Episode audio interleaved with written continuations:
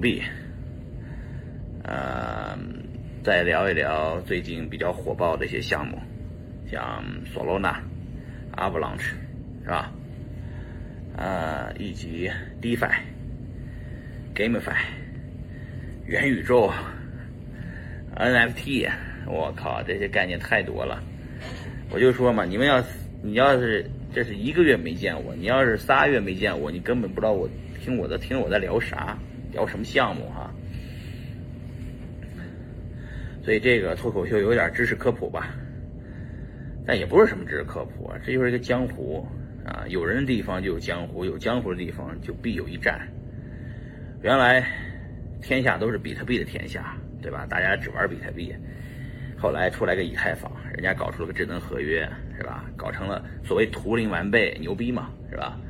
结果一六年的时候，以太坊上就搞出了一个 ICO 啊，但是被禁止了，很快就一七年就被禁止了。然后，但是那一波造福了很多人啊，我也算是那一波吧啊。难道人生就一波吗？还有下一波呢，对不对？那一波造福了币安，对吧？造福了以太坊生态上面的这些项目方啊，但是呢，在我去年我生孩子的那一年，呃，我在洛杉矶，还记得吧？大家看过个视频，记得我说说我要发起提币运动，因为 DeFi 时代来临了，就是在以太坊上面有一波 DeFi 的生态起来了，什么 Uniswap、SushiSwap、Compound、RV 这一类的平台，一个是交易所，一个借贷吧。两个生态就出来了，出来了以后，我当时看到比特币的比特币是可以呃切换到以太坊上的啊，比特币可以切换成以太坊上的代币，叫 WBTC 啊，拿上 WBTC 你就可以去去中心化平台 DeFi 的平台里面去赚钱了啊，当时我收益还挺高的啊，大概大家能赚到百分之十左右啊。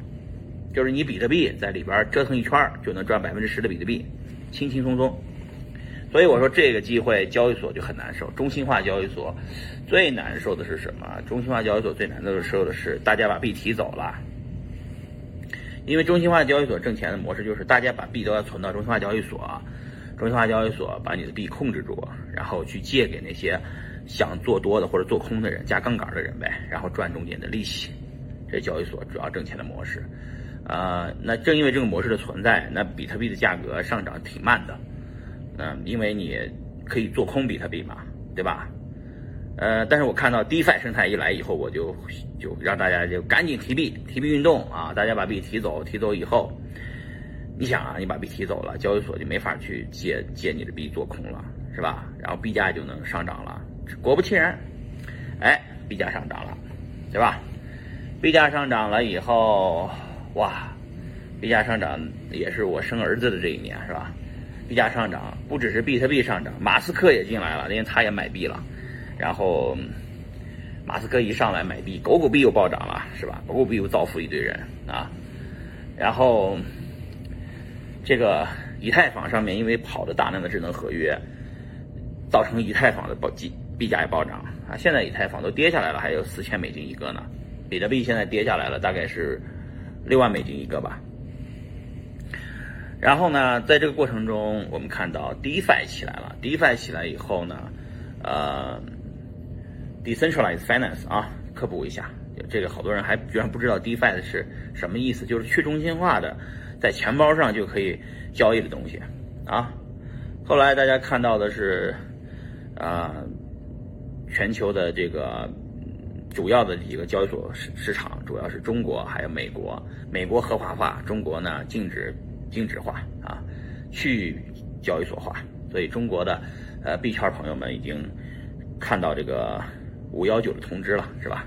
看到那个通知四二九啊，五幺九，反正我也忘了啊，就是反正就九二四啊公告和五幺九暴跌，造成了大家这个呃有些人手上呃。就反正到现在，马上到年底了，中国的交易所就彻底清退中国用户了！呃，很多人问我说：“那离离开交易所怎么办？这这个能不能交易？以后中国币圈的人该怎么办啊？”呃，每每个交易所都发了公告，但是大家放心啊，每个交易所还都能交易，让你清退，你不走，人家能怎么着啊？你不照样交易吗？是吧？嗯，因为用户有买卖币的自由和权利，大部分人就离开中国去交易了啊。有的是肉身出国，有的是 VPN 出国，具体的方法不教大家了。反正你如果币还在交易所，就留着吧，啊，交易所不会打着你把你打出去的。你还能交易，同志们，你想，不管是怎么着吧，啊，这时候呃，就是上一轮、这一轮各个每一轮，不管怎么着，中心化交易所其实挺不好的一个东西啊。任何一个中心化交易所，我都有这个杠杆啊，都可以拿你的资产去借给来回这个做多做空的人。一旦有了做空，币价就不向上涨。所以我一直鼓励提币运动，一直鼓励大家把币推到钱包里面去。在这个过程中呢，DeFi 起来了，收益率挺高啊！大家知道，借贷平台有阿伟有 Compound 是吧？呃，还有这个交易所平台有 Uniswap、SushiSwap 等等。呃，在这过程中呢，交易所其实挺难难受的。大家都大家都看到，就是交易所这个王国里面，由于我们提币运动大规模提币，币价也上涨了，因为没法做空了，币价不就上涨了吗？对吧？币都提到放入钱包里了，锁等于锁仓了。从我们提出这个 T B 运动，当时有市场上有三百五十万枚比特币，到现在大家把币都提差不多了啊。现在市场呃交易所里面大概还有二百四十万枚比特币，啊，这个多少有我的一点一份功劳啊。但是其实与我没啥关系，为什么呢？大家把比特币放在交易所里一分钱也不赚，把币提到钱包里面去，然后拿在在钱包里面还可以进行 DeFi 挖矿。是吧？收益很高，对吧？大家的收益平均都百分之十到百分之十五吧，是吧？比特币的收益啊，那以太坊的收益就接近百分之二十五了吧，是吧？如果大家投中了一些 DeFi 上面的热门币，比方说大姨夫之类的啊，那那还暴涨了，对吧？那在这个过程中呢，交易所其实挺难受，交易所无法防守，最好的防守的模式就是它也做去中心化，于是像做的成功的币安做了个币安链。做的失败的火币做了海口是吧？呃，OK 做了 OKCoin，咱们不说了，这失败的咱们不说了。币安的也不成功，币安以为成功了，结果币安因为是直接是等于是 fork 了以太坊的一个链，没有核心技术啊，所以呢，这个其实锁仓之前大家为了撸羊毛锁仓上去，很快也就下来了，下来了以后大家发现。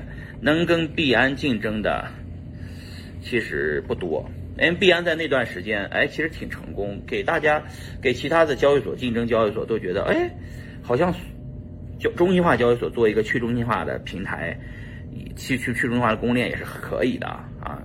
当时候有一个叫 Sam 的一个小伙子啊，这个人是一美国人，是 FTX 交易所的老板，他就大力的资金支持了一个叫 Solana 的一个平台。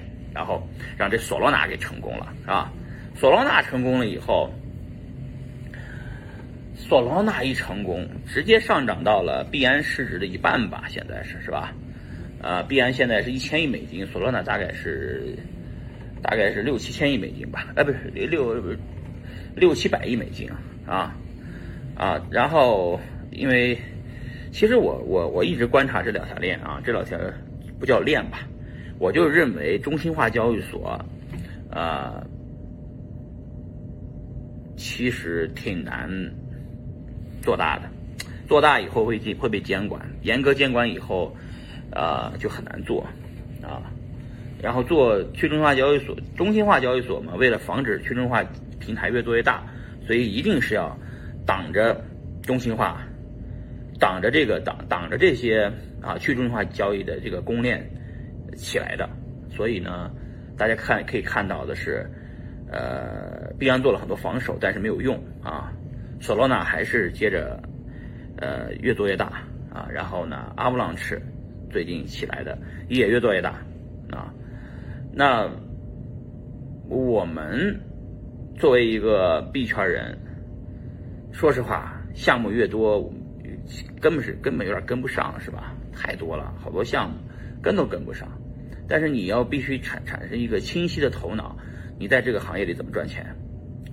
就是如果中就是我的逻辑是流量就能赚钱，流量就能赚钱，就是你看马斯克多大的流量啊，他多少推特粉丝啊？马斯克说狗狗币，狗狗币就能涨，涨了两百倍，知道吧？一年之间涨了两百倍。马斯克概念做得好，马斯克流量大，马斯克的币就能涨，狗狗币就是因为马斯克。法币通道当时候非常的通畅，所以狗狗币全球上涨，是吧？紧接着我们看那个。中国交易所关掉以后，大量的交易所已经不能去进行啊法币充值了，所以呢，能充值的通道其实就是美国这几个合规交易所，以 Coinbase 为例吧。所以最后 Coinbase 上什么币，什么币就能涨。基本上大家盯住了 Coinbase 上币的规则，啊，Coinbase 只要哪种币肯定上，这个币就肯定提前埋伏，提前肯定能涨，对吧？然后我们就要在这里看这个江湖该怎么斗。啊，其实最近闹得最凶的，最近最闹得最凶的是几个事儿。第一个事儿呢是，呃，这个 NFT 是吧？呃，NFT 整个呃整个上涨，是因为 NFT 上面出现了一些爆款项目，就是那个无聊猴俱乐部啊，一个猴啊地板价大概就是四五十个以太坊。啊，然后呃呃，天花板的价格基本上是七百个以太坊啊，就是那个金猴，一只金猴值七百个以太坊，七百个以太坊就是两百多万美金呢啊！哎呀，四七二十八，两百八十万美金买了一只，买了个表情包啊！篮球员库里也买了一个啊，还有这个马克库班，美国的这个著名的小牛队的老板也买了一个啊。反正这些人买完这个猴儿以后，把这猴儿给炒起来了，NFT 就炒起来了。然后 OpenSea 就是 OpenSea 是最大的 NFT 的交易平台，也是支持以太坊的。上面整个以太坊生命生态的 NFT 又起来了，GameFi 又起来一波。所谓打金的各种的打金团队啊，就是阿细啊，是吧？各种的用以太坊。但是以太坊最大的问题，为什么这个行业发展遇到了瓶颈呢？最大的问题是。Gas 费太高，一个以以太坊是 POW 模式，和比特币一样是需要矿机的。嗯，行业里面一直有一叫不可能的三角，是吧？这个是就是说你既要快，又要去中心化，又要安全，你三个三个怎么同时保证，是吧？其实，呃，你快了就保证不了啊这个安全和这个呃就是去中心化。因为 POS 最快，POS 就是说白了自己家服务器嘛，确认肯定快嘛。嗯，你要搞成 POW 肯定慢嘛，是吧？啊，就是这个词儿，我觉得老币圈的人肯定都知道 POW、POS 啥意思，是吧？